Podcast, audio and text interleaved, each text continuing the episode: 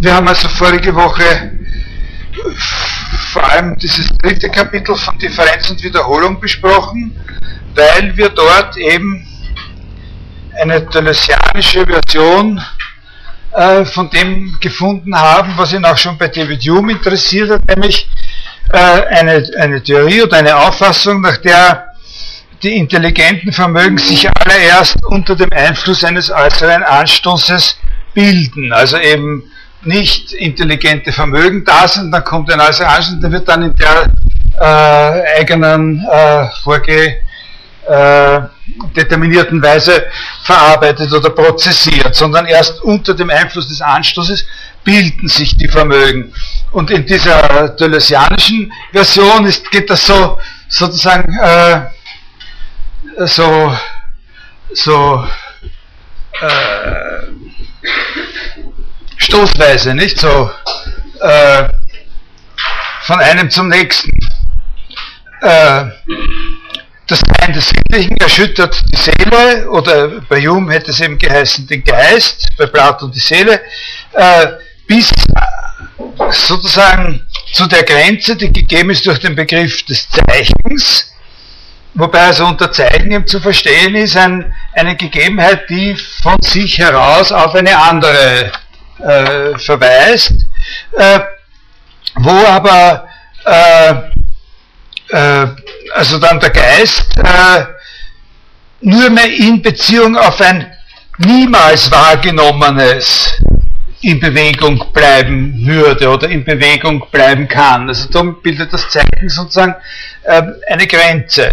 Wenn der Geist sozusagen an dieser Grenze Bewegung bleiben will, dann nur mehr in Bezug auf etwas, was er eben nicht wahrgenommen hat und niemals wahrgenommen hat und niemals äh, wahrnehmen kann. Nur in Beziehung auf solches kann er dann etwas Neues äh, erfahren. Und das ist dann eben genau das nur Erinnerbare, das äh, Memorandum. Also diese Be Beziehung zwischen dem Begriff des Zeichens einerseits und andererseits einem etwas, was überhaupt nur, in der, nur als Erinnerbares existiert, diese Beziehung ist nicht äh, sozusagen nur eine völlig äh, zufällige oder, oder nur wegen dem Witz hier äh, von ihm hergestellte, sondern diese Beziehung zwischen dem Zeichen einerseits und etwas, was nur als Erinnerbares ist, die hat Deleuze schon äh, ein paar Jahre davor eben in seinem Brustbuch äh, mit dem Titel Brust und die Zeichen äh, äh, zum Gegenstand äh, gemacht. Und dann äh, danach, also unmittelbar äh, darauf, äh, sagt er dann, und schließlich nötigt, drittes Merkmal, das transzendentale Gedächtnis, seinerseits das Denken dazu, das zu erfassen, was nur gedacht werden kann. Also weder sozusagen äh, empfunden noch erinnert, was die Grenze des Empfindbaren, die Grenze des Erinnerbaren überschreitet und nur gedacht werden kann. Das neue Theon, das Wesen, das Cogitandum, nicht das Intelligible, denn das wäre immer noch bloß der Modus, in dem man denkt, was nicht unbedingt nur gedacht werden muss, also in dem man denkt, was auch empfunden werden könnte oder äh, oder erinnert werden könnte, sondern das Sein des Intelligiblen als höchster Potenz des Denkens und zugleich das Undenkbare. Also so wie eben das Sinnliche auch das Unsinnliche ist, ist das Denkbare auch das Undenkbare. Äh, und hier an dieser Stelle, wo, wo das da so zu Ende geht, sagt er, und drittens, da fehlt ja wirklich total jede, jede Motivation. Also da, in diesen Zeilen, die ich jetzt vorgelesen habe, kriegen Sie ja keine, äh, keine Unterstützung, um, um, um, um das zu verstehen oder sich, äh, sich vorzustellen. Äh, äh, äh ein bisschen, also keine Vorstellung, wie, an welcher Grenze sozusagen sich das Erinnerungsvermögen seinerseits erschöpfen würde und daraus ein Anstoß zur Bildung eines Denkvermögens ergeht. Er sagt nur, dass es so ist. Ne? Ein kleines bisschen einen besseren Eindruck bekommt man ein paar Seiten äh, später, indirekt. das hat damit zu tun, dass dieses äh, ganze positive Modell des angestoßenen Denkens nicht vollkommen positiv dargestellt wird von ihm, sondern noch immer äh, in der Darstellung äh, gleichsam eine kritische, eine halbkritische Flanke hat, nämlich, dass er diesen Gedanken hier entwickelt, das habe ich Ihnen unterschlagen bisher, das ist auch hier nicht entscheidend, aber dass er diesen Gedanken entwickelt in einem dauernden Seitenblick auf Plato. Das ist ja, äh, und, und dieser Seitenblick ist sozusagen, da nimmt er zum Teil von ihm die Motive auf und zum Teil ist er aber auch immer, äh, also da auch immer Vorbehalte gegen die Art, wie Plato das, äh, das darstellt.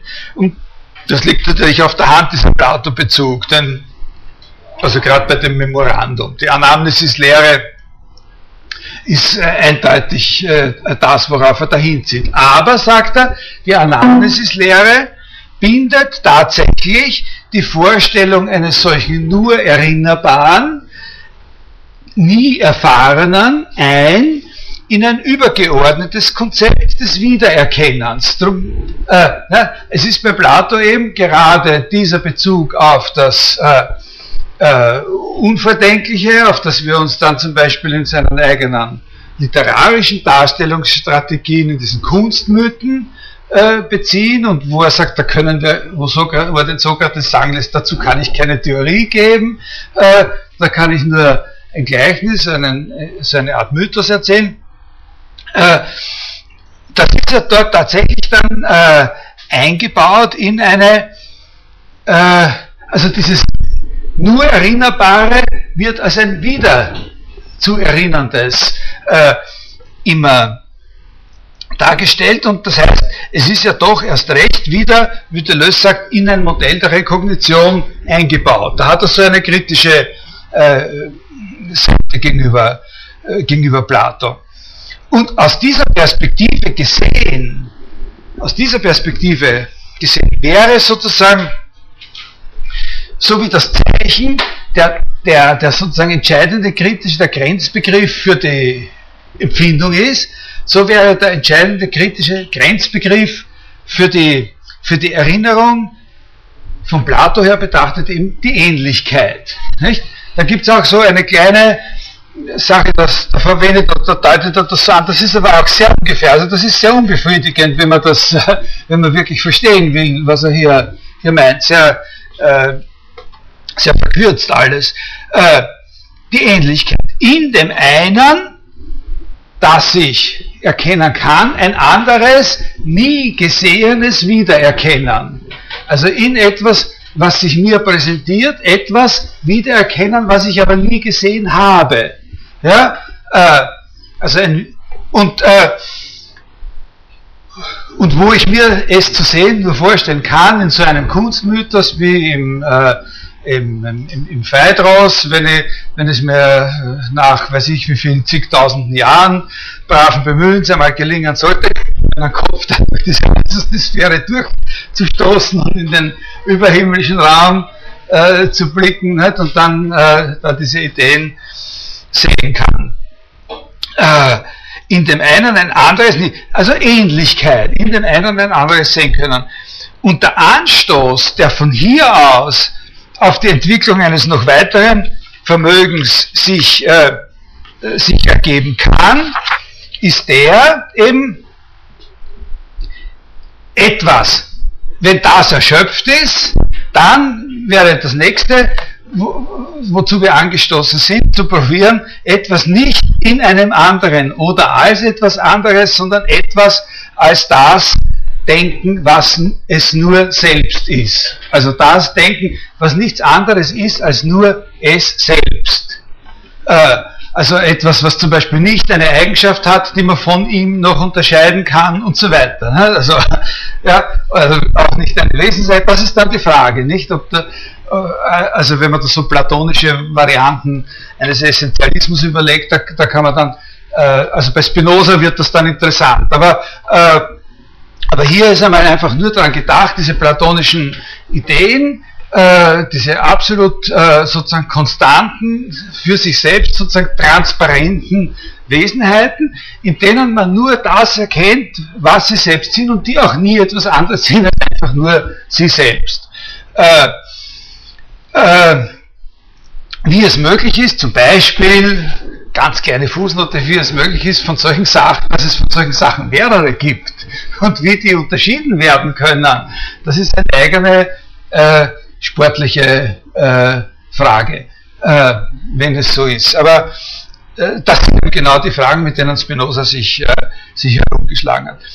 Wie viel äh, diese Deutung wert ist, also das wäre sozusagen mit Plato noch gedacht. Nicht? Mit Plato gedacht, positiv, nicht? also wenn dieses äh, Wiedererinnern, erinnern, die, die, die Grenze sozusagen, die durch die Ähnlichkeit gesetzt ist, äh, erreicht hat, dann kann der Anstoß darauf gehen, also dann etwas zu denken, was eben nicht als ein Als, ne, sondern immer nur als es selbst, nicht das und das, als, also mich als äh, Ansammlung von Atomen und Molekülen, mich als Mensch, mich als Prof, mich als äh, Gärtner oder so, äh, sondern nur als das, was, was es selbst ist.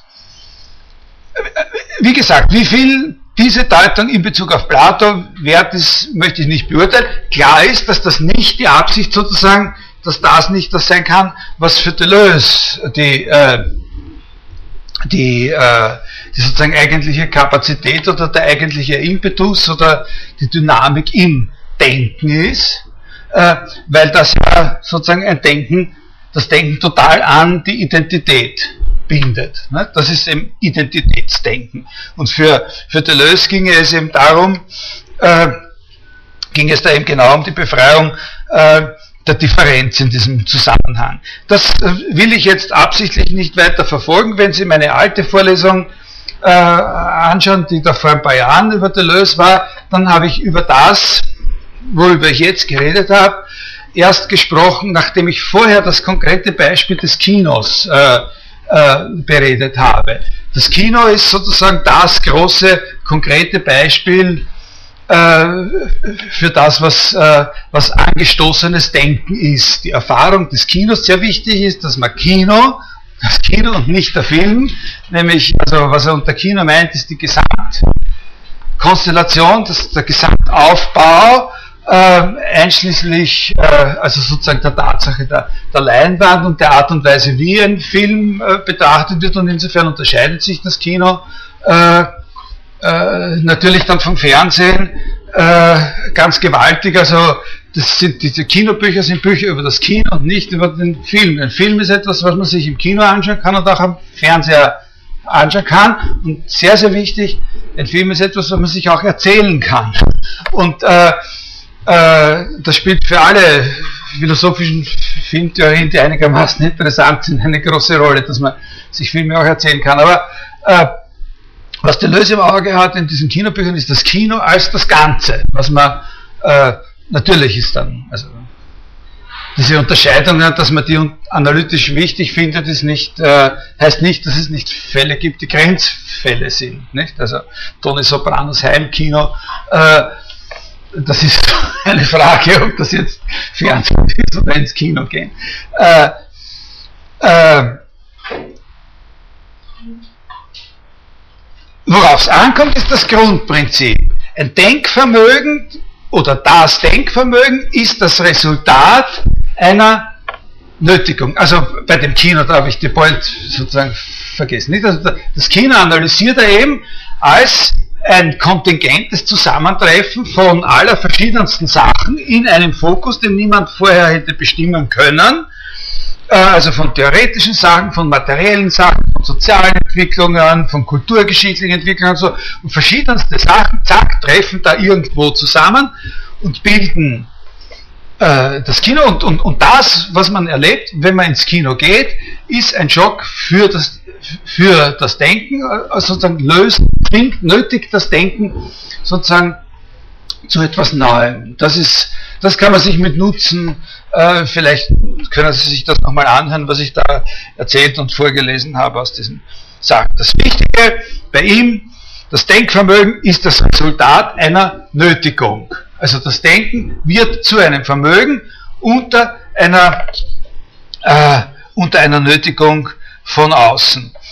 Äh, da habe ich auch in meiner alten Vorlesung äh, äh, darauf hingewiesen, äh, dass das ein Punkt ist, wo eben viele Leute, die, die, na, die halt zum Denken eine andere Einstellung haben, äh, dann, äh, dann kribbelig werden und, und, und sozusagen da oft so der Vorbehalt geäußert wird, das darf doch nicht sein, denken, das ist doch die Sache der Freiheit schlechthin und so und, äh, und, und, und denken und der Nötigung, das wollen wir uns doch nicht gefallen lassen.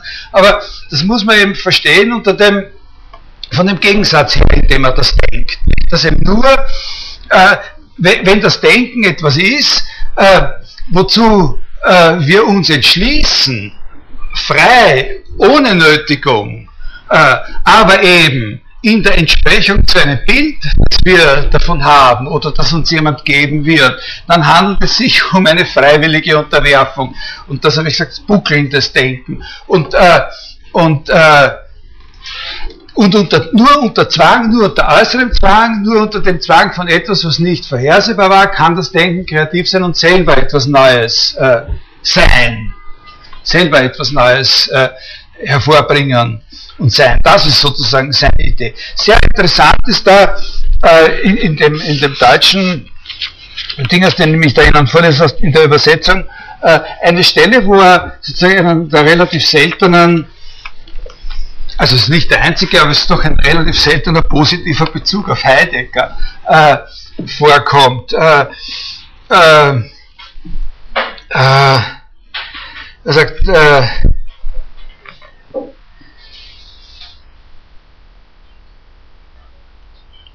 Wenn der Augenblick des Gedächtnisses eintritt, so ist es nicht die Gleichartigkeit in der Wiedererinnerung, sondern im Gegenteil das Unähnliche in der reinen Form der Zeit, das das Unvordenkliche eines transzendentalen Gedächtnisses ausmacht. Hatten wir schon letztes Mal. Und es ist ein durch diese Form der Zeit gespaltenes Ego, das schließlich benötigt sieht, dasjenige zu denken, was nur gedacht werden kann nicht dasselbe, sondern jenen transzendenten aleatorischen Punkt, das von Natur aus stets andere, in dem alle Wesenheiten als Differentiale des Denkens umhüllt werden. Und dass die höchste Macht des Denkens nur dadurch meint, dass es immer auch das Undenkbare oder die Unfähigkeit, er redet dann über die, über die, über die Dummheit und über die Idiotie sehr, sehr ausführlich die Unfähigkeit zu denken in der empirischen Anwendung bezeichnet. Man erinnere sich der profunden Texte Heideggers, die zeigen, dass das Denken, solange es bei der Voraussetzung seiner guten Natur und seines guten Willens unter der Form des Gemeinsinns, also im Banne des Bildes des Denkens, verharrt, gar nichts denkt und Gefangener der Meinung in einer abstrakten Möglichkeit erstarrt bleibt. Und jetzt kommt ein Heidegger-Zitat, der Mensch kann denken, insofern er die Möglichkeit dazu hat. Allein dieses Mögliche verbürgt uns noch nicht, dass wir es vermögen. Das Denken und Ende des Heidegger Zitats. Das Denken denkt nur, insofern es angesichts dessen, was zu denken gibt, des Bedenklichen, dazu gezwungen und genötigt wird. Also das ist auch wirklich so ein Punkt, wo man, wo man, äh, wo man, äh, wo man sagen muss, das hat er zu Recht zitiert. Also das, äh, die, die Stelle, das passt schon zu dem, was er selber äh, sagen will. Das Bedenkliche, das uns nötigt, das Bedenkliche ist zugleich das Undenkbare oder das Nichtdenken, das beständige Faktum, dass wir noch nicht denken. Und jetzt der Lös, auf eigene Kappe, freilich geht auf dem Weg, der auf das Bedenkliche hinführt, alles von der Sinnlichkeit aus. Also das Ganze ist sozusagen so ein, ein, ein äh, wie, wie, sagt man das, so die Weitergabe so eines Impulses. Ne? Das, da kommt der Impuls von außen, Sinnlichkeit geht bis in, an ihre Grenze, gibt den Impuls weiter, äh, Erinnerung, Denken. Ne? Wohin dann? Ne? Äh, das Privileg der Sinnlichkeit als Ursprung äh, erscheint darin, dass das, was zur Empfindung nötigt und das, was nur empfunden werden kann, in der Begegnung ein und dasselbe sind und so weiter und so weiter. Äh, also das ist, äh, das ist sozusagen seine, äh, äh, seine Vorstellung. Ich, ich glaube, das kann man, kann man verstehen, oder? Ungefähr, bildlich, was er da, was er da meint. Also vor allem eben wirklich den Kontrast gegen sozusagen die Annahme so eines Repertoires von Kompetenzen, die da sind und dann kommt was rein und dann wird es zuerst von dem der Klammer gepackt, da hingeführt, dann wird das so, stellen Sie sich den Charlie Chaplin da in dem äh, Modern Times vor, an dem, äh, an dem Fließband, tak, tak, tak, und dann geht das immer weiter, nicht so. Äh, was ich Ihnen heute im Rest äh, sozusagen der heutigen Stunde zeigen möchte, ist ganz was anderes, also eben nicht Deleuze, sondern noch einmal das Interessanteste, äh, die interessanteste Variante des, Gegen, des Gegenkonzepts, nämlich diese, äh, diese kantische Variante, wovon ich schon gesprochen habe mehrfach. Und zwar vor allem deswegen, weil dort eben wirklich dieses Wort Rekognition ganz zentral firmiert, also das Selbst sozusagen vorkommt als technischer Ausdruck, als die, und zwar sozusagen als die höchststufige intelligente synthetische Leistung. Und weil diese spezielle Funktion der Rekognition, also dieses das, was so erfahren wurde, auch als das, was eben zum Beispiel das, was empfindbar ist, auch als das, was erinnerbar und das, was erinnerbar, auch als das, was denkbar ist, zu identifizieren, diese Rekognition, eben bekannt dann speziell als die Leistung des Begrifflichen betrachtet wird. Ja?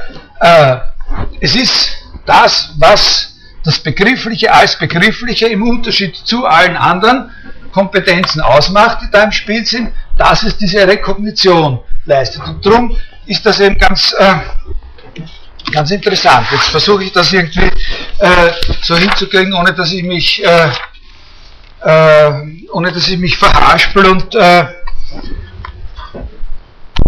und verschlug. Äh, andere Sachen. also es handelt sich um ein paar Seiten, ich sage Ihnen einmal, wo die stehen. Nicht? Also das ist auch nicht, nicht unwichtig, sozusagen die einordnen zu können. Es gibt ja viele Leute, die alles Mögliche daherreden können über die, äh, der Vernunft und so und, äh, und lustige Wortspiele erfinden und so. Aber es gibt zum Beispiel gar nicht so viele Leute, die den Aufbau dieses Buches äh, wiedergeben können. Und sozusagen sagen, äh, also wenn man so eine Prüfungsfrage stellen würde, wie zum Beispiel, was ist der Titel äh, des ersten Buches, der ersten Abteilung, des zweiten Teils, des ersten Hauptabschnitts? Ja? Also, ich habe einmal äh, ich habe einmal vor vielen Jahren ein, äh, ein ich, habe mehrfach zwei oder dreimal habe ich Vorlesungen oder Seminare über die transzendentale Deduktion gehalten und einmal habe ich das gemacht mit mehreren schriftlichen Prüfungen, also ein Seminar mit äh, mit, äh, mit schriftlichen Zwischen, mit Tests, schriftliche Tests, habe ich unlängst wieder nachgestöbert, haben wir diese Tests gefunden.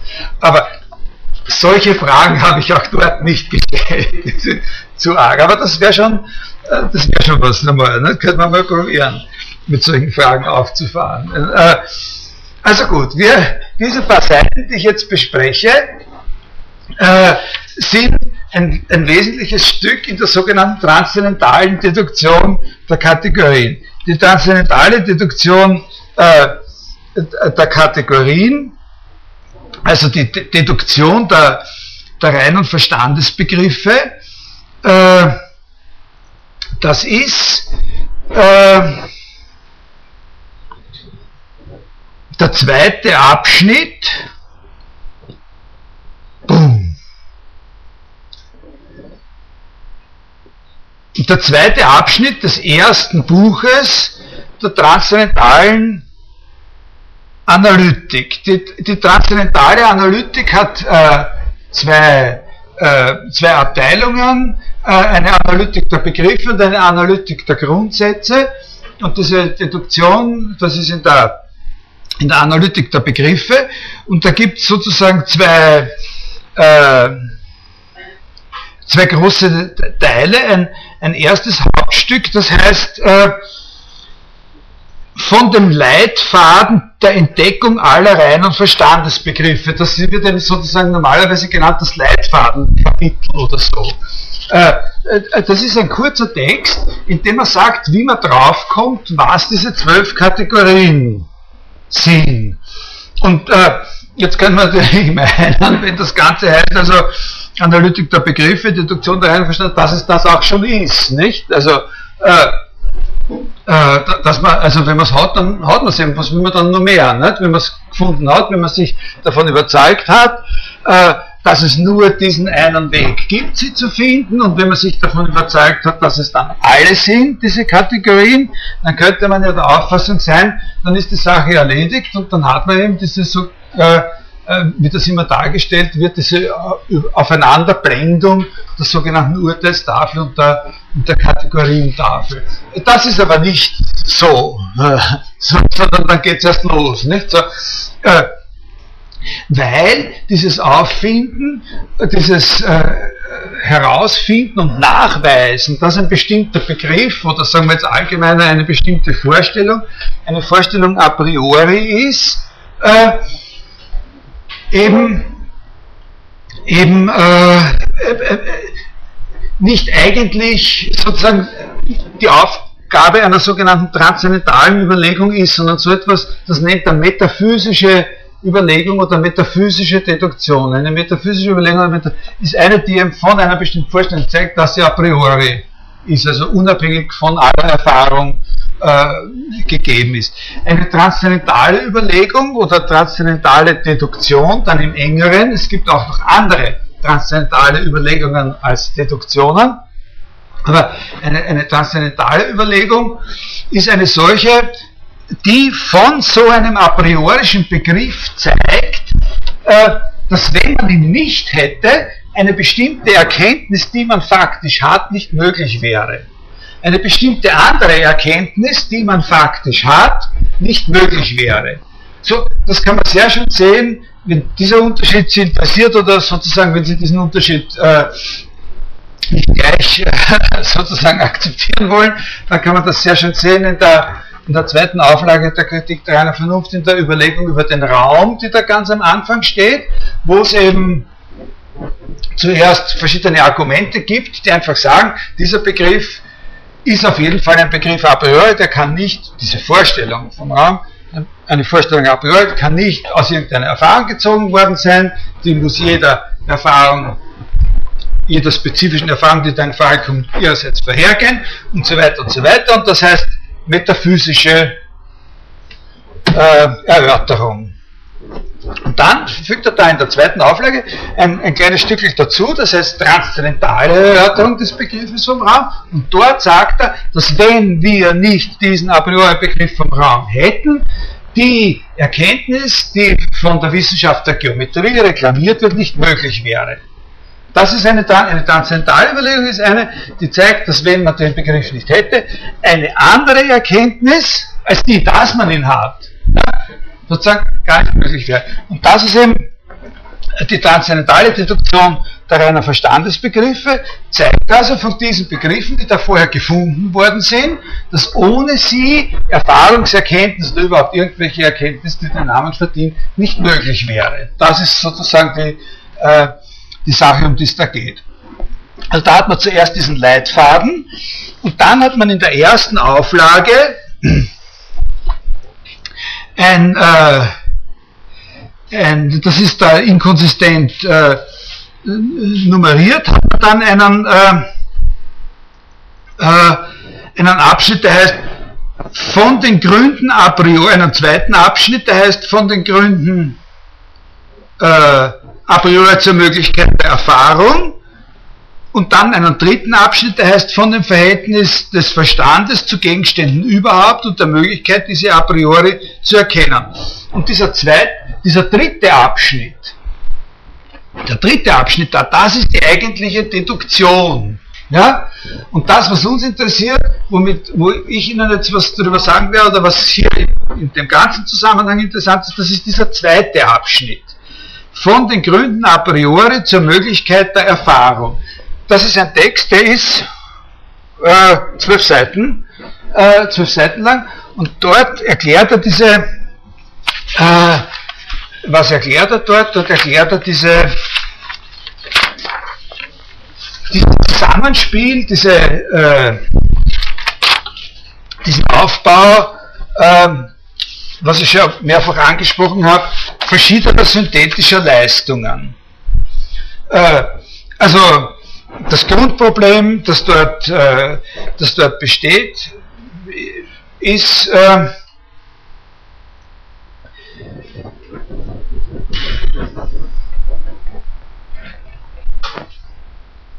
sagen wir so, man muss damit beginnen, man müsste eigentlich damit beginnen, dass man sich fragt, was meint der eigentlich mit Synthese? Und äh, was er dort mit Synthese meint und synthetischer Leistung ist etwas sehr Radikales. Also Synthese heißt einfach Zusammensetzung, klarerweise. Und, äh, und da gibt es auch noch äh, viele andere Wörter, die er da äh, die er dafür hat und erst ab einer bestimmten Zeit und in den Druckschriften, in den veröffentlichten Schriften ist dann immer das Wort Synthesis oder Synthese. Aber ähm, vorher und, und, und in seinen handschriftlichen Aufzeichnungen hat er da immer eine größere Mannigfaltigkeit. Interessant sind natürlich auch die deutschen Übersetzungen, das ist sehr, sehr wichtig. Bei den deutschen Übersetzungen muss man sehr, sehr genau aufpassen. Äh, die können verschiedenes bezeichnen, obwohl sie gleichberechtigte Übersetzungen des Wortes äh, Synthese sind, insbesondere die beiden deutschen Wörter Verbindung und Verknüpfung.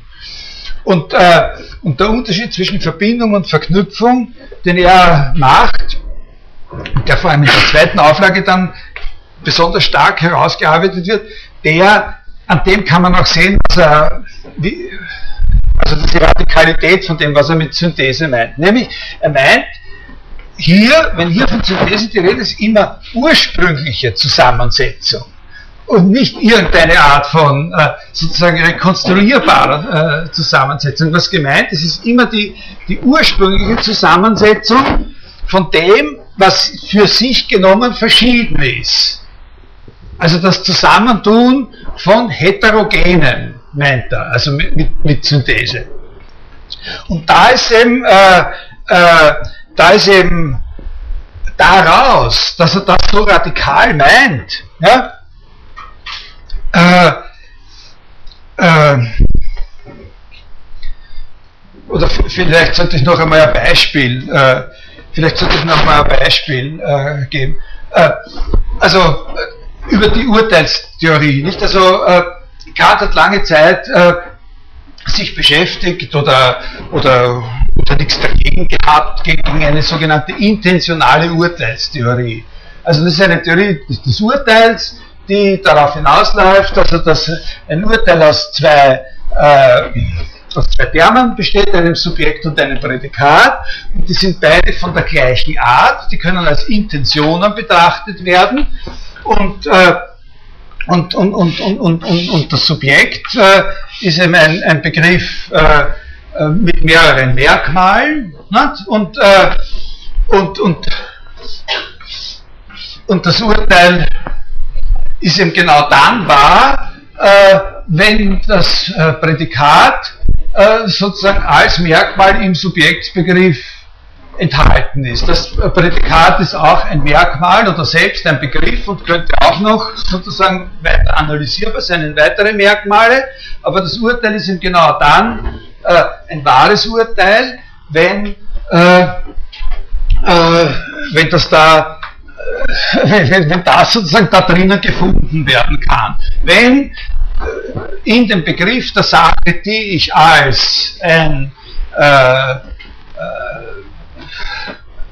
Dingsbums bezeichne, eben das Merkmal Dingsbums auffindbar ist, neben anderen Merkmalen, die diese Sache auch äh, haben kann.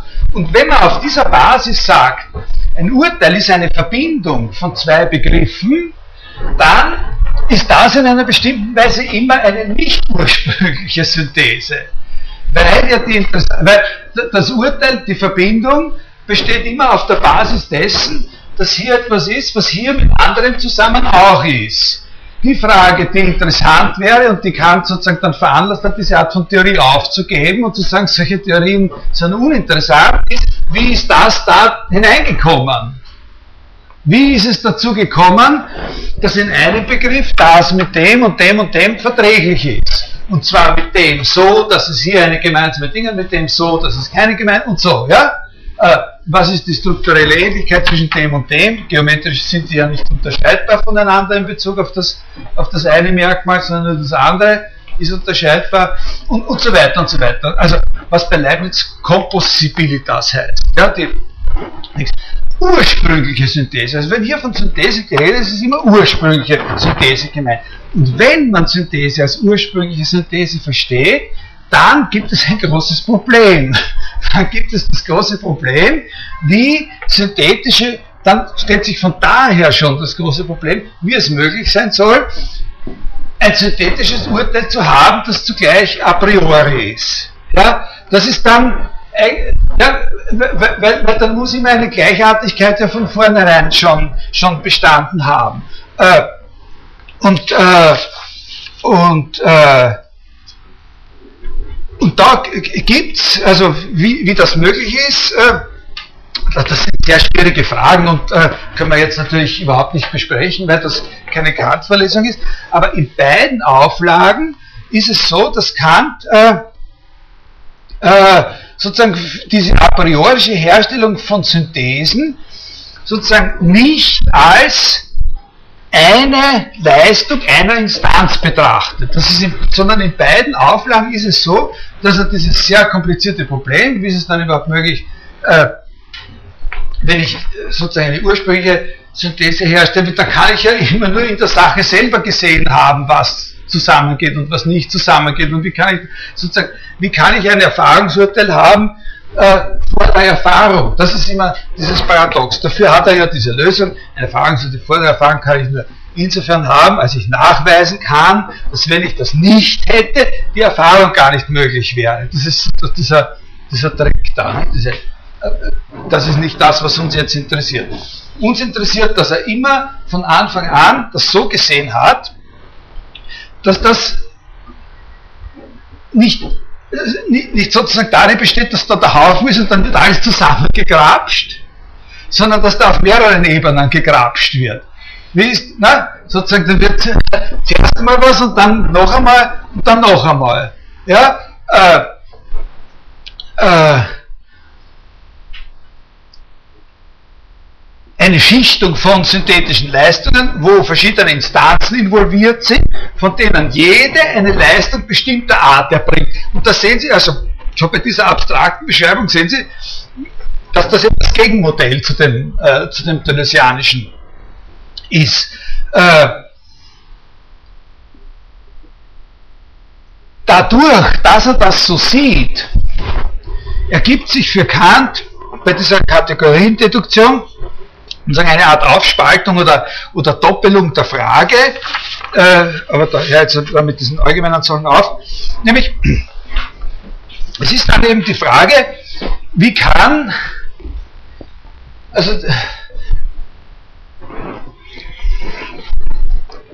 die Frage ist, wie kann denn das, was ich sozusagen ohne Bezug auf irgendeinen Gegenstand da an, an Synthese zusammenbringe, wie kann das dann bestimmend sein für die Art von Gegenstand, von dem ich eine Erkenntnis habe?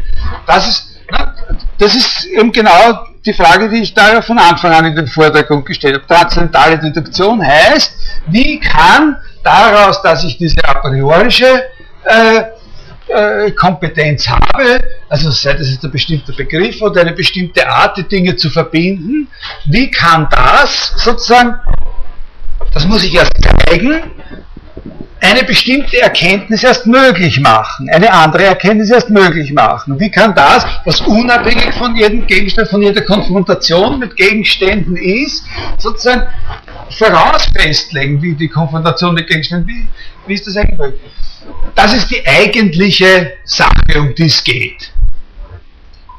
Klar, das habe ich von Anfang an gesagt. Aber aus der Art und Weise, wie er die Frage beantwortet, ergibt sich eine zweite Facette daraus. Nämlich diese Facette, die für uns jetzt besonders interessant ist. Wie ist es denn eigentlich möglich, dass ich eine Vorstellung von dem einheitlichen und koordinierten Zusammenwirken dieser verschiedenen Kompetenzen habe?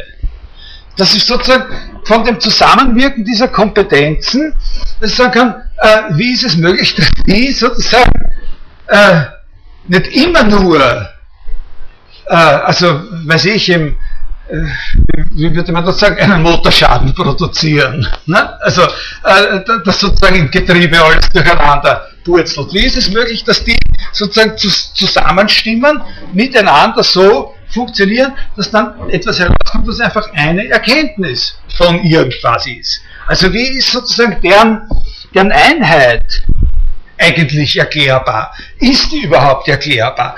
Und diese Seite der Sache, diese Zusatzfacette, dass das auch einen Erklärungsbedarf hat, und das ist ja das, was den Deleuze so interessiert an der ganzen Geschichte, das ist Kant bewusst gewesen und dafür hat er einen eigenen Namen gehabt, das nennt er die subjektive Seite der Deduktion. Ja? Also die Deduktion der Kategorien hat auch eine subjektive Seite. Und, äh, und, und, und, und, und, und, das wird dann später, ich glaube, der Ausdruck selber kommt, weiß nicht, ob jemals bekannt wirklich der Ausdruck subjektive Deduktion vorkommt, aber das ist schon möglich. Aber hauptsächlich gesagt, subjektive Seite der Deduktion. Und die ist äh, in der zweiten Auflage sozusagen einfach völlig an den Rand gedrängt und uninteressant. Ja? Aber hier auf diesen zwölf Seiten findet sie statt, die wir da, äh, die wir da besprechen. Auf diesen zwölf Seiten, oder, oder sagen wir, findet sie statt, aber auf diesen, auf diesen paar Seiten, da wird das erörtert, was, äh, was das Problem einer solchen, einer solchen Zusammenstimmens dieser verschiedenen, äh, dieser verschiedenen Kompetenzen. Also da kann man verschiedenste, äh, also ich ich habe sozusagen eine fixe interpretatorische Meinung, was, was Kant betrifft und seine Einstellung zu dieser subjektiven Deduktion. Also meines Erachtens völlig klar, dass äh, Kant der Auffassung gewesen ist, dass man sozusagen sowas wie einen, einen gemeinsamen Grund oder einen, einen, gemeinsamen Fokus oder Ursprung dieser Erkenntniskräfte, die da, äh, die, da, die da zusammenstimmen, einfach nicht angeben kann dass das eine Frage ist, die unbeantwortbar ist und immer bleiben muss. Es ist, äh, aber äh, man, man, kann sich so etwas einbilden, aber man kann es nicht aufweisen. Bis zu einem gewissen Grad ist es vielleicht sogar notwendig, dass man sich eine Vorstellung davon macht, von einer sogenannten gemeinsamen Wurzel? Wie, wie das heißt, von diesen Vermögen. Okay. Äh, jetzt äh, Jetzt äh, gehen wir das ein kleines bisschen durch. Ist schon wirklich ein sehr interessanter Text und ich empfehle Ihnen den auch einmal äh, mal zu lesen. Also es sind drei äh, voneinander unterscheidbare Schichten, auf denen diese synthetischen Leistungen erbracht werden und die und deren Verhältnis zueinander, also diese Schichten zueinander eben auch schon sehr interessant ist. Das sind die, Kapitelchen, die heißen eben das hat so kleine Ziffern, also Sektionen. Ne? Dieser zweite Abschnitt. Von der Synthesis der Apprehension in der Anschauung. Das zweite heißt, von der Synthesis der Reproduktion in der Einbildung. Also da hören wir schon den David Hume. Nicht? Das ist, äh, und drittens, von der Synthesis der Rekognition im Begriff. Ja? Also Und wenn Sie das lesen sollten, was ich wie gesagt sehr empfehle, dann erinnern Sie sich vielleicht äh, auch an den Tipp, äh, dass das so aufgebaut ist, dass diese Synthesen sozusagen in einem gewissen Sinn aufeinander folgen. Also in diesem einfachen Sinn, dass äh, die nächstfolgende immer die vorige voraussetzt. Ja? Äh, also aufbauend. In einem anderen Sinn aber, es sich nicht um einen, also es sich eben nicht nur um so einen Prozess des Aufbauens handelt, das eine auf dem anderen drauf, sondern genauso um einen Prozess der Vertiefung. Äh, sodass man das auch so lesen kann, dass das, womit man beginnt, also diese Synthesis der Apprehension in der Anschauung, äh, dass man was das ist, verstehen muss von dem, was nachher kommt. Also dass man das, dass in einer gewissen Weise in diesem Gehen von 1, 2 zu 3 sozusagen ein immer tieferes Verständnis von dem erzielt wird, was Synthesis von Anfang an geheißen hat. Das ist ein sehr wichtiger Gesichtspunkt. Also es geht sowohl nach vor wie auch zugleich zurück. Es ist sowohl ein, ein Vertiefen dessen, ein Versuch zu analysieren, was ich gemeint habe, wie ich das erste Mal Synthese gesagt habe, wie auch ein Prozess des konstruktiven Aufbaus, wo ich mit einem einfachen, mit einer einfachen sozusagen Kompetenz beginne und auf die eine Kompetenz draufsetze, die den Vollzug der ersten schon, schon in Anspruch nimmt. Verstehen Sie ungefähr, äh, was gemeint ist? Also man muss es lesen, um das, äh, um das zu sehen. Aber an einem Punkt, in dem, was ich Ihnen jetzt sagen werde, kann ich es Ihnen dann konkreter zeigen, wenn ich nicht vergesse, den, den Rückverweis äh, zu machen. Also in einem gewissen Sinn ein Aufbau, in einem anderen Sinn ein Prozess des Herausschälens dessen, was Synthese eigentlich von Anfang an heißt. Im dritten äh, äh, Abschnittchen äh, von der Rekognition gibt es dann diesen berühmten Übergang äh, zu dem Begriffsbau von transzendentalem Gegenstand und transzendentaler Apperzeption und dann kommt diese eigentliche äh, Deduktion, die dann, äh, die dann zu Ende ist, also im dritten Abschnitt mit den Sätzen, äh,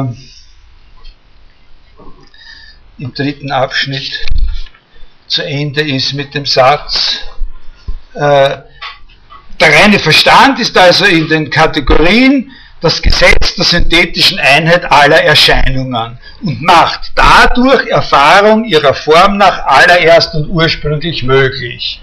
Das ist sozusagen, das ist, kommt, kommt dann noch zwei Sätze, aber das ist sozusagen das Fazit, das er dann in diesem dritten, dritten Abschnitt äh, gezogen haben wird.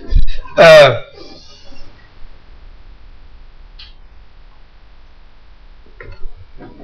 Aber das ist, wie gesagt, der Vorgriff. Zuerst muss man sich klar machen, dass es beim Einstieg bei der Analyse dieser äh, aufeinander geschichteten Synthesen ausschließlich um die möglichen Synthesen von einzelnen Vorstellungen geht. Also jetzt beginnen wir wieder dort, wo, wo wir bei dem David Hume waren. Im Geist ist nichts als diese Vorstellungen. Da erinnern Sie sich an diese Frage, was heißt jetzt eigentlich dann Vorstellungsatomismus, das kann man in einem stärkeren und einem schwächeren Sinn verstehen. Regellose Präsentationen, Empfindungen.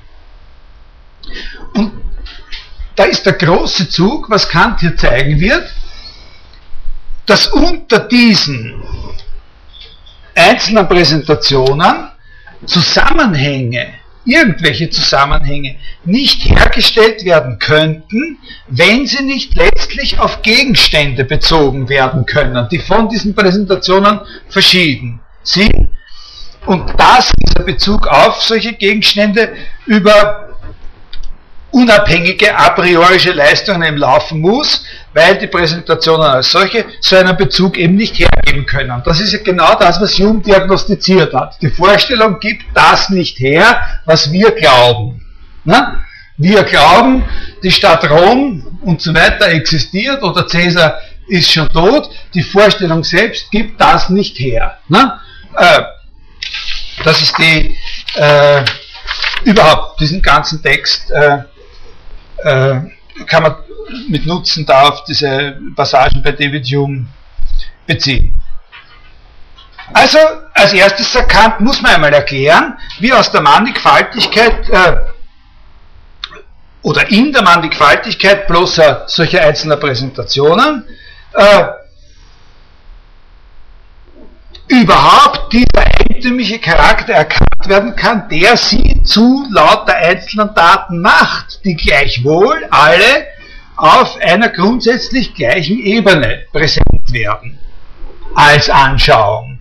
Also wenn ich sage, also das Erste, was man sich klar machen muss, ist, dass wenn man von einzelnen Daten spricht, man schon sozusagen eine Art von Kollektivität anspricht, aber nicht nur anspricht, sondern auch phänomenal ja hat. Also es geht jetzt nicht nur um das, was wir sagen, sondern auch wirklich um das, was wir in unserer Erfahrung haben von also unserer sinnlichen äh, sinnlichen Wahrnehmung, was die sozusagen eben zu diesen Daten macht, im Unterschied zu allem anderen, was nicht ein solches Datum ist, was ihnen überhaupt irgendeine Art von, was sozusagen der große Kübel ist, in dem, in dem das alles äh, ist. Als Anschauung nämlich, dass sie angeschaut werden. Dieser Charakter sozusagen einfach nur irgendwie zusammengefasst zu sein, ist eben keine Art, sie untereinander zu verbinden. Das ist sehr wichtig. Also das, das, das ist noch keine bestimmte Art, unter ihnen eine Verbindung herzustellen. Das ist nur eine Art, sie als überhaupt auf einer Ebene sozusagen präsent äh, zu haben. Quasi eine Art Horizontbildung. Das ist ja auch ein Wort, das immer wieder dann verwendet worden ist für diese Sachen. In der Phänomenologie kommt das oft vor. Ne? Äh, die Bildung, ein umfassender Horizont, in dem Verbindungsaktivitäten sich entfalten können, aber der als solcher keine Verbindungsaktivität ist oder voraussetzt. Und da sagt Kant nun, und das ist sozusagen eine gewisse, das läuft auch wieder genau gegen den Deleuze und, und, und in einer gewissen Weise gegen Jung, da ist nun ein, eine, eine echte Position von Kant die, alle Vorstellungen als solche, dieser Horizont, nennt er, das ist die Form des inneren Sinnes. Also alles, was als solche einzelne Vorstellungen, der große Kübel, in dem die alle sind, ist der innere Sinn. Also die Zeit, sagt er. Das ist noch eine eigene, eine eigene äh, Angelegenheit, also da kann man lang drüber nachdenken, über die Zeit und den inneren Sinn und so, aber in Bezug auf Deleuze ist das völlig klar. Nicht in Bezug auf Deleuze ist klar, dass der der Auffassung ist, äh, die Zeit bildet sich erst in ersten synthetischen Aktivitäten der Einbildungskraft und gliedert sich in diese drei Dimensionen, während bekannt ist, so ist, da gibt es den inneren Sinn, einfach schon vorher, bevor irgendeine Aktivität konstatiert werden kann. Das ist einfach der Kübel, in dem das alles, äh, in dem das alles drinnen ist. Und dieser Kübel hat eben diese bestimmten dimensionalen und topologischen Eigenschaften. Also wenn wir uns vorstellen wollen, wie der Kübel ausschaut, dann kommen wir auf diese Dinge mit, mit dieser Linearität und dieser Unterscheidung, Gerichtetheit, Error of Time und so. Ne? Äh, alle Vorstellungen als solche in dieser Isolation voneinander sind trotzdem der inneren, der Form des inneren Sinnes unterworfen. Äh, äh, also in Wirklichkeit, äh, wenn man das so erklärt, wenn man da nicht mehr dazu sagt oder nicht irgendwie tiefer geht, dann ist die Zeit einfach hier nichts anderes als ein innerer Raum. Das ist völlig klar. Da gibt's, und auch wenn man sagt, sie ist eben gerichtet und so weiter, das ist ein gerichteter innerer Raum oder so. Das ist, äh, äh, die Zeit ist die Form der Präsentation der Empfindungen als solcher und in dieser Horizonteigenschaft ist sie aber schon so etwas ähnliches wie eine Zusammenfassung der Empfindungen, aber sie ist das nur uneigentlich, sie ist nicht eine Synthese, sie ist eine Zusammenschau. Da hat Kant ein eigenes Wort, das heißt Synopsis. Ja? Zusammenschau, eine Synopsis ist die Zeit. Also ist auch wieder so ein, ein Hinweis darauf, dass es in diesen Zusammenhängen immer nur ein innerer Raum ist. Insofern der Sinn in seiner Anschauung überhaupt Mannigfaltiges enthält, ist er schon eine Synopsis. Das in unserem Sinn ein vieles ist, ja, in unseren Sinnen uns ein vieles präsent ist, das ist dieses synoptische Basta. Damit aber diese Synopsis auch als eine Einheit bewusst gemacht werden kann. Und jetzt kommt schon der erste Schritt, wo man sagen kann, das kann man genauso gut als eine Vertiefung sehen, wie auch als einen Aufbau. Damit das bewusst werden kann, muss ein besonderer zusätzlicher Akt möglich sein. Also damit wir sozusagen dieser Mannigfaltigkeit nicht mehr einfach ausgeliefert sind. Ja, wir sind sozusagen, was er, was er da anspricht, ist, wir sind nicht nur Augen sondern wir sind Sehende. Ja? Das ist ganz wichtig. Also wir sind nicht Auge, sondern wir sind Sehende. Und dazu ist mehr erfordert. Also nur Auge zu sein, heißt einfach nur dieses mannigfaltige äh, in einem auf einer Ebene präsent haben. Äh, aber ein Sehender äh, zu sein heißt, diese Einheit sich bewusst machen können. Wobei Bewusstmachen auch sehr, sehr billig äh, angesetzt werden muss. Äh, also ein minimaler Sinn von Bewusstmachen. Dazu muss schon ein zusätzlicher Akt möglich sein und den beschreibt Kant so, dass er sagt, der Akt, nämlich das Mannigfaltige in einem Zusammenhang durchlaufen zu können und diesen Zusammenhang als einen zu erfassen. Ja? Und das ist die Apprehension, das ist die erste, das ist die erste synthetische Leistung, von der er da spricht. Also die heißt äh, Apprehension in der Anschauung. Nicht? Apprehension in der Anschauung nennt er das. Durchlaufen des Mannigfaltigen und diesen Akt des Durchlaufens, sozusagen dieses Durchlaufen als eines zu erfassen. Das heißt Apprehension. Dann bringen wir das sozusagen ein erstes Mal äh, sozusagen unter sich in einen Zusammenhang. Ne? Also dann bringen wir diese Vorstellungen, die wir haben, unter sich in einen Zusammenhang, aber das ist nicht ein Zusammenhang, den Sie, das ist ein Zusammenhang, den haben Sie nur als Durchlaufene. Sehr wichtig. Also den haben, da, da, wird noch nicht verlangt, dass Sie den hätten, diesen Zusammenhang, unabhängig davon, dass wir sie durchlaufen. Da müssen Sie zurückdenken an diese eine Stelle bei Descartes, wo er gesagt also diese ganzen langen äh, Reihen, die wir da bei solchen Deduktionen äh, durchlaufen, wenn wir so Verbindungen herstellen. Und wo, wo, wo er gesagt hat, das Wichtige ist, dass wir die Tätigkeit des Verstandes als ununterbrochene aufrechterhalten können. Also es darf mir, ich zähle sozusagen die Schäfchen, was mir nicht passieren darf, ist, dass ich, dass ich im Zählen sozusagen einen Riss in mein Bewusstsein habe. Dann kann ja alles wieder von vorn äh, anfangen, weil dann könnte ja alles passiert sein, nicht? Wenn's, äh, äh in, in, dieser Kontinuität des Zählens oder des Durchlaufens einen, einen, einen, einen Riss gibt. Ne? Passiert mir ja äh, äh, ununterbrochen dauernd. Also wenn ich meine, meine, äh, meine, meine Morgengymnastik mache und sage, also, äh, also meine Übungen, weiß ich, 100 Mal äh, so machen, ne? heißt 1, 2, 3, 4, 5, 33, 34, 5, passiert mir dauernd. Ne? Das wo war ich? Ne? habe ich bei 20, bin ich von 20 auf 33 oder bin ich von 5 auf 33 und so. Ne? Ja? Kann man das dann verstehen als eigentlich also durchlaufen im Sinn von dieses, was irgendwie verworren ist, auseinanderziehen, dass es auch sichtbar wird. Also die Kette kann man auch dann nur sehen, wenn man die, äh, wenn man die Kette spannt. Und das dann kann vielleicht auch, also den Zusammenhang von den Daten zu geben als Differenzierung von dem, was irgendwie in sozusagen noch nicht in einem. Das müssen wir dabei noch weglassen mit Prädikat und Subjekt. Aber das mit dem Auseinanderziehen, okay. Ja, ja, genau. Ja.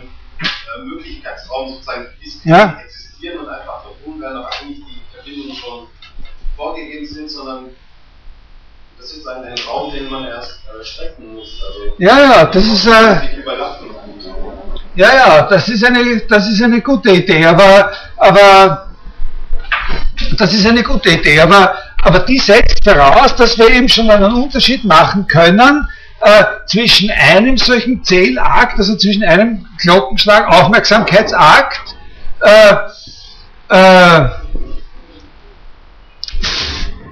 von einer Qualität und einem von einer anderen Qualität. Also sozusagen, dass wir schon den Unterschied machen können zwischen so einem, äh, zwischen so einem Schlag, ja, äh, der einfach ein Schlag ist und jener Art von Schlag, der schon in sich einen Komplex hat und meint. Und das ist eine nächste Stufe. Das ist nicht in der Apprehension. Also in der Apprehension, äh, verstehen Sie?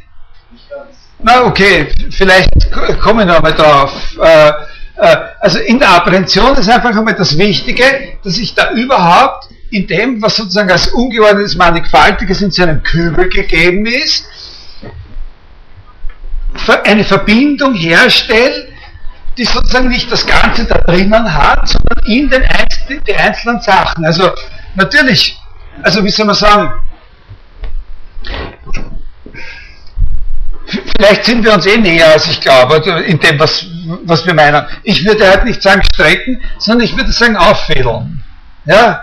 Also was ich meine, ist zunächst einmal das Auffehlen der Sache. Da hat man das, also was er, die Apprehension in der, in, der, in der Anschauung ist ein erstes Auffehlen der Sache. Ja? Und dieses Auffehlen ist aber noch vollkommen indifferent, äh, also das, da werden nur meine Vorstellungen aufgefädelt. Ja? Und, und, und, und der Faden selber ist nichts anderes als die Kontinuität sozusagen meiner Aufmerksamkeit. Sonst gibt es da noch nichts. Nicht? Aber immerhin wird also ein, äh, ein, äh, ein äh, äh, es wird eine Reihe hergestellt. Also Kant würde eben sagen, äh, Kant bezeichnet das mit Reihe und, äh, und, äh, und, und zwar im Unterschied gegenüber dem, was er Ordnung nennt. Aber äh, das spielt dann in einem anderen Zusammenhang erst, äh, erst eine Rolle. Aber das nennt er Apprehension. Die Einheit, die dadurch in unsere Präsentationen kommt und die jetzt eine höhere ist, als dass die alle in einem Kübel sind, weil sie alle in einem Aufzählungsakt, sozusagen in einem Durchlaufensakt zusammengefasst sind, die nennt er Synthesis der Apprehension. Die wäre nicht möglich ohne die Synopsis der Zeit, also, aber sie ist nicht mit ihr identisch. Sie muss als eine eigene äh, Funktion zu dieser Synopsis dazutreten, aber Kant lässt ungeklärt, von welcher kognitiven Instanz sie ausgeübt wird. Synthesis heißt hier aber noch nicht, diese Art von, von, von Synthese heißt nicht Bezug auf einen Gegenstand. Ganz, wenn wir, also ich habe mir da als Beispiel mal aufgeschrieben, wenn wir nach der Menge, wenn wir die Frage stellen nach der Menge aller Vorstellungen, die überhaupt die ganze Menschheit bis jetzt gehabt hat. Ja, also die Menge aller Vorstellungen, die überhaupt jemals von irgendwem gehabt worden ist. Da wäre ein Kriterium, dass jede solche Vorstellung von irgendeinem einzelnen Menschen gehabt worden sein muss, also dass es keine gibt, die man nicht einem einzelnen Menschen, mindestens einem Menschen zuordnen kann, der sie gehabt hat, und darüber hinaus auch jeder, jede Vorstellung, die von einem einzelnen Menschen gehabt wurde, muss irgendwann zu, sagen wir zum ersten Mal, zu einem bestimmten Zeitpunkt gehabt worden sein. Das ist es, was er hier, was er hier meint mit auffädeln. Im Durchlaufen der Zeit müsste sie auffindbar sein. Ne? Diese, jede einzelne Vorstellung. Der zweite Schritt von der Empfindung zur Erfahrung ist, Daten, die mehrfach in einer Kombination durchlaufen werden, so miteinander in Beziehung zu bringen, dass das eine Datum in uns eine Vorstellung vom anderen Datum hervorruft, auch wenn jenes andere selbst nicht aktuell gegeben ist. Das ist jetzt schon, äh, das ist wirklich eine höherstufige Leistung, die aus, in einer gewissen Weise aus dem, was dieses Durchlaufen ist, heraus nicht erklärbar ist, ne? so nach seiner Vorstellung. Kom Kombination mehrfach durchlaufen, so in Beziehung bringen, dass das eine Datum in uns eine Vorstellung vom anderen hervorruft. Dafür brauche ich jetzt schon etwas, wo völlig klar ist, dass das in einer bestimmten Weise eine synthetische Leistung in einem engeren Sinn ist. Weil ja jede Vorstellung, die ich habe, eine einzelne Vorstellung ist, die in der Reihe der Vorstellung auf irgendeine andere folgt, die dann schon vorbei ist. Und auch diese Vorstellung sozusagen von einem Aufeinanderfolgen ist ihrerseits auch wieder nur eine einzelne Vorstellung, die ich zu einem bestimmten Zeitpunkt habe. Ja, also darum habe ich gesagt, einmal an einer früheren Stelle in der Vorlesung, bei dieser Frage des Vorstellungsatomismus, das wird besonders drastisch und besonders kritisch, wenn man diese Vereinzelung der Vorstellungen eben dann auch wirklich als Vereinzelung zu bestimmten voneinander verschiedenen Zeitpunkten nimmt. Dann wird die Erklärungs, äh, dann wird der, der, Erklärungsaufwand irrsinnig hoch zu erklären, äh, wie kann ich, wenn jede Vorstellung, die ich habe, nur eine einzelne Vorstellung ist, so wie alle anderen, äh, sozusagen dann eine Vorstellung von einer Beziehung dieser Vorstellungen zueinander haben. Wodurch hat die sozusagen ihre, äh, ihren realen Ausweis? Wie unterscheidet sich die? Also wie, wie kann die sozusagen äh, jetzt wirklich was Neues bringen in diese Abfolge äh, der Vorstellungen? Äh, und da ist es so, dass er eben, das ist immer die Strategie gegenüber Hume, er packt immer den Stier bei den Hörnern und er sagt, ja, das ist eben etwas Neues, das ist eben eine unabhängige Leistung. Das kann aus dem heraus, was ich da äh, als Apprehension beschrieben habe, nicht erklärt werden. Die Apprehension führt nicht von selber dazu, dass ich, äh, also, wie er sagt, reproduziere, nicht? Reproduziere, wieder durchlaufen äh, und so äh, eine Vorstellung bilde, in der sozusagen das eine die Vorstellung des anderen hervorruft, auch wenn dieses andere selbst nicht aktuell gegeben ist. Das ist ein erster Sinn von Regelhaftigkeit, den er eben Reproduktion nennt. Und da ist es sehr vernünftig und durchaus verständlich, wenn er sagt, die Fähigkeit, die das leisten kann, ist die Einbildungskraft. Nicht? Die Fähigkeit, die das leistet, ist Einbildungskraft, denn Einbildungskraft ist sowohl in der philosophischen Tradition wie auch nach dem aller, aller gewöhnlichsten alltäglichen Verständnis eben ganz einfach die Fähigkeit, äh, äh, sich etwas gegenwärtig zu machen, was nicht da ist. Na? Das ist die Einbildungskraft. Die Einbildungskraft ist eben die Fähigkeit, etwas präsent zu haben, was, in, was als es selbst nicht da ist. Na? Und genau das wird hier verlangt in dieser Synthese der, der Reproduktion in der, äh, in der Einbildung, nicht? In, in, der Wahrnehmung. Ja, war da, wer wollte da was? Ja? Ja, ich würde sagen, ähm, steht, alles in dieser Tradition, ähm, also im Genium, also in der Renaissance, also auch dieser, äh, diesen Konzeptismus, also wo man sozusagen etwas findet, wie man einfach äh, sozusagen entfernte Ähnlichkeit sucht, etwas, was dann offensichtlich mit etwas anderem dran ist, jemand stellt und das generiert dann quasi eine dicke Vorstellung oder etwas Neues. Mhm. Es ist auch so zu verstehen, dass diese Vorstellung sozusagen diese, ähm, oder dass in einer Reihe eine Vorstellung die nächste irgendwie äh, naja, ja, natürlich. Ich meine, aber, aber, das kann ich jetzt nicht beantworten, die Frage. Das, äh, also ich meine, das kommt darauf an, wie weit man den Horizont nimmt. Also und, und, und Hume ist hier gut. Also sozusagen Hume ist eine gute Grenze. Weil da kann man so, da kann man ja auch eine wirkliche Beziehung und Diskussion von Kant mit Hume die ganze Zeit rekonstruieren. Und das, was da äh, das Gemeinsame ist und was uns auch vertraut ist, ist, das sind eben die klassischen erkenntnistheoretischen, epistemologischen Fragen, die wir uns bis heute stellen. Ne? Und darum ist uns das äh, Darum ist das eine einfache, äh, eine einfache Sache. Der sagt, äh, das macht die Einbildung und der andere sagt auch, das macht die Einbildung und der eine sagt, und deswegen führt uns die Einbildung letztlich immer dazu, irgendwas zu glauben, was völlig bodenlos ist und ist eine gefährliche Angelegenheit. Und der andere sagt, und deswegen ist die und, und kann nur durch Gewohnheit und Gebrauch, was sich bewährt, sozusagen im Zaum gehalten werden.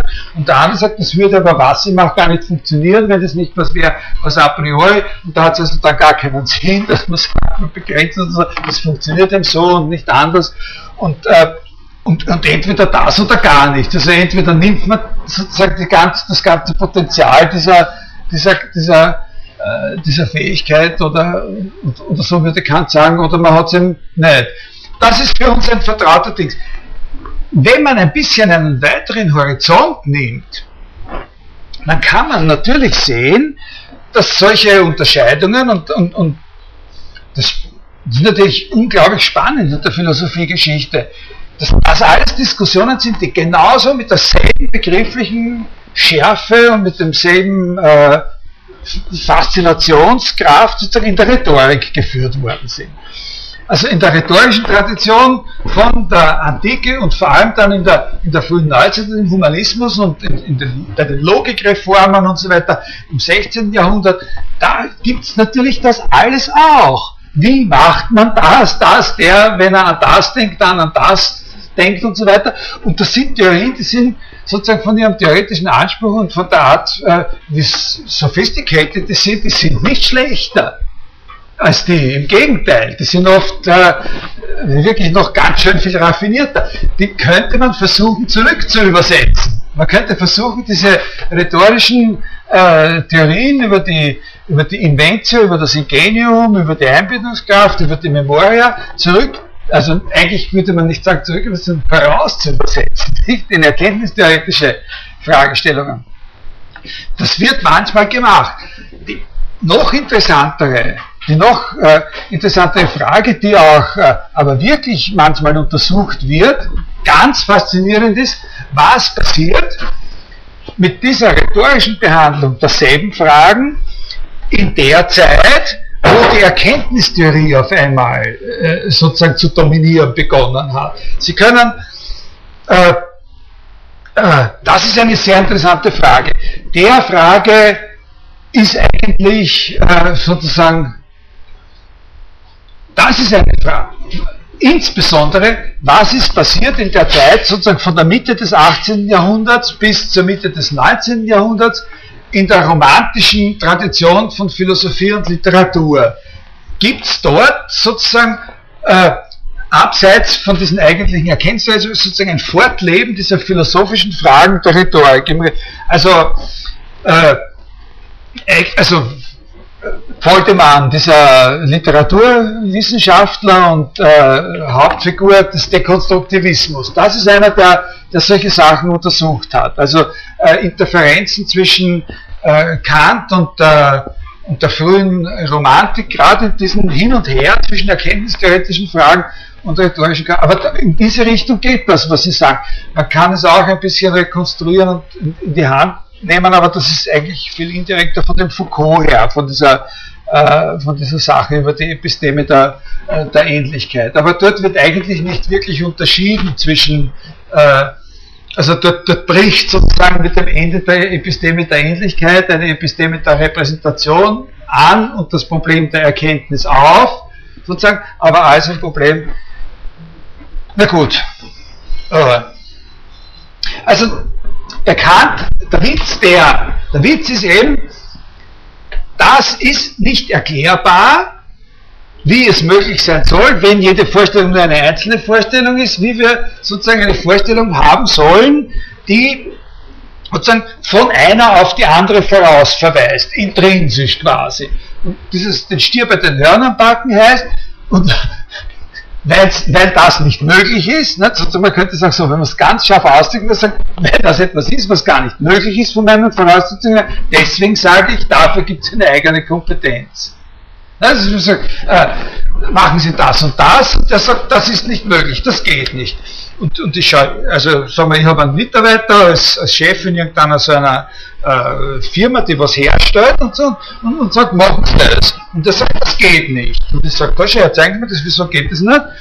Und da zeigt er was und sagt, schaut, das tatsächlich, das geht wirklich nicht. Ne? Und wenn jetzt sagen würde, so, aha, ich habe mich überzeugt und dann machen wir jetzt eine eigene Abteilung dafür, die das macht, was unmöglich ist. Und, und so geht Kant hier vor. Ne? Also, so geht er vor, sagt er, ah, das kann man doch nicht machen, also da haben wir was Eigenes dafür. Denn es gibt ja so etwas wie die Sicherheit, dass das eine auf das andere folgt. Und das ist die Synthesis der Reproduktion in der Einbildung. Naja, ich sehe schon, äh, äh,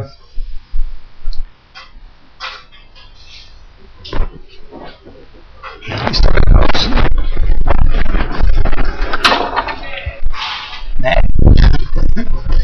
Noch 10 Minuten.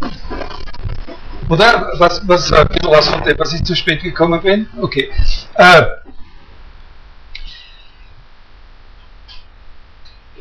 und es handelt sich da ja wirklich um etwas, was eine Erfahrung zu machen unterscheidet vom Haben von Empfindungen. Eine Erfahrung mit einer Sache machen heißt, dass man imstande ist, in einem gegebenen Zeitpunkt schon damit zu rechnen, dass jenes andere passieren wird. Was nicht so völlig klar ist, ist, dass das eine Synthesis a priori sein muss und so, dass äh, äh, worum es wirklich geht, ist äh, natürlich der Kern der Frage ist, wie können solche Verknüpfungen äh, unterschieden werden von anderen Empfindungen oder anderen Sequenzen von Empfindungen. Und da ist sozusagen der Punkt, wo, wo, wo sozusagen der Kontakt mit den Argumenten von David Hume am allerstärksten ist. Und da sagt er, das, was uns erlaubt, wenn wir ein Kriterium haben wollen, wie wir eine solche solche Vorstellungen so einer Verknüpfung äh, die eine Erwartung begründet, unterscheiden von irgendwelchen Abfolgen von Vorstellungen. Wenn wir so ein Kriterium haben wollen, dann kann es nichts anderes sein als nur die Notwendigkeit in der Abfolge. Und, äh, und bis genau in dem Grad, wie wir imstande sind, uns selber klar zu machen oder auch jemanden anderen klar zu machen, dass es notwendig ist, dass das auf das folgt, in dem Grad ist das dann auch eine, eine gelungene Verknüpfung. Das ist genau der Punkt. Äh, er sagt nicht, dass es einen gewissen Grad gibt, bis zu dem das möglich ist oder so, sondern es ist ein konditional, es ist eine Bedingung. Nur in dem Grad, wie wir uns davon überzeugen können, dass auf den Bohrer des Zahnarztes der Schmerz in mir folgt, in dem Grad äh, haben wir sozusagen äh, so eine Verknüpfung hergestellt und können wir diese Abfolge äh, sozusagen unter einem bestimmten Titel reproduzieren. Es gibt da also eine Stelle, lese ich Ihnen da noch kurz vor, äh, wo man das sehen kann mit, diesem, mit dieser doppelten Bewegung, Aufbau und Vertiefung. Äh, also das spricht da eben über das, äh, über das Ziehen einer Linie in Gedanken.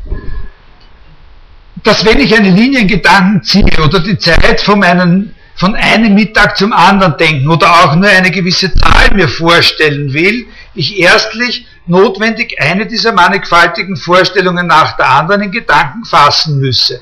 Würde ich aber die vorhergehende, also die ersten Teile der Linie, die ich da in Gedanken ziehe, oder die vorhergehenden Teile der Zeit, immer aus den Gedanken verlieren und sie nicht reproduzieren, indem ich zu den folgenden fortgehe, so wird er niemals eine ganze Vorstellung und keiner aller vorgenannten Gedanken ja gar nicht einmal die reinste und erste Grundvorstellungen von Raum und Zeit entspringen können.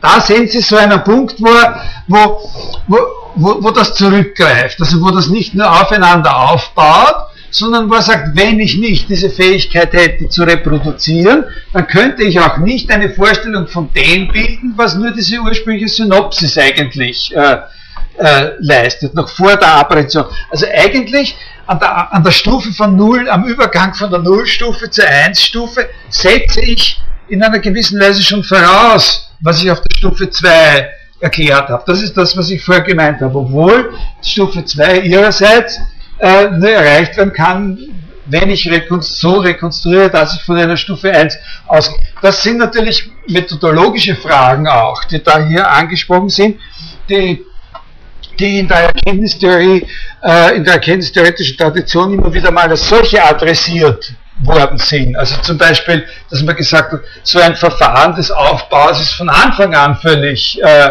äh, zum Scheitern verurteilt, weil das für den Anfang ja immer schon etwas voraussetzt, eben diese ganzen Isolationsbedingungen, eine Vorstellung, was ganz was anderes als die andere und so, äh, äh, was, was völlig unrealistisch ist und in Wirklichkeit man bei solchen Überlegungen immer von dem Ganzen ausgehen muss und rekonstruktiv, dass das Erste, was wir haben, eben die ganze Erfahrung ist und dass alles andere woraus der sagt, es wird darauf aufgebaut, eigentlich eine Rekonstruktion ist. Warum diese Modelle hier so sind, dass das sowohl nach vor wie auch zurückgeht und so, das sind auch äh, äh, interessante Fragen. Von allem dem unterscheidet sich natürlich diese, diese Deleuzianische, äh, diese Deleuzianische äh, Variante total. Der hat, der hat diese Art von methodologischen Problemen äh, gar nicht, also sozusagen zu erklären, wie, äh, wie das alles zusammen da sein kann, dieser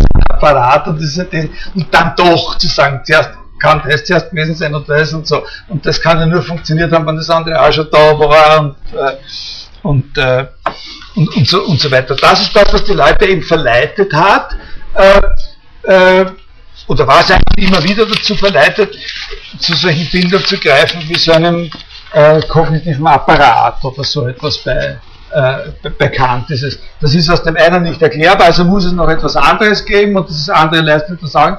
Also ich sage nächste Woche noch ein kleines bisschen was zu dieser zu diesem Übergang von dieser Reproduktions- zur Rekognitionssynthesis und dann sage ich was direkt über die Begriffe.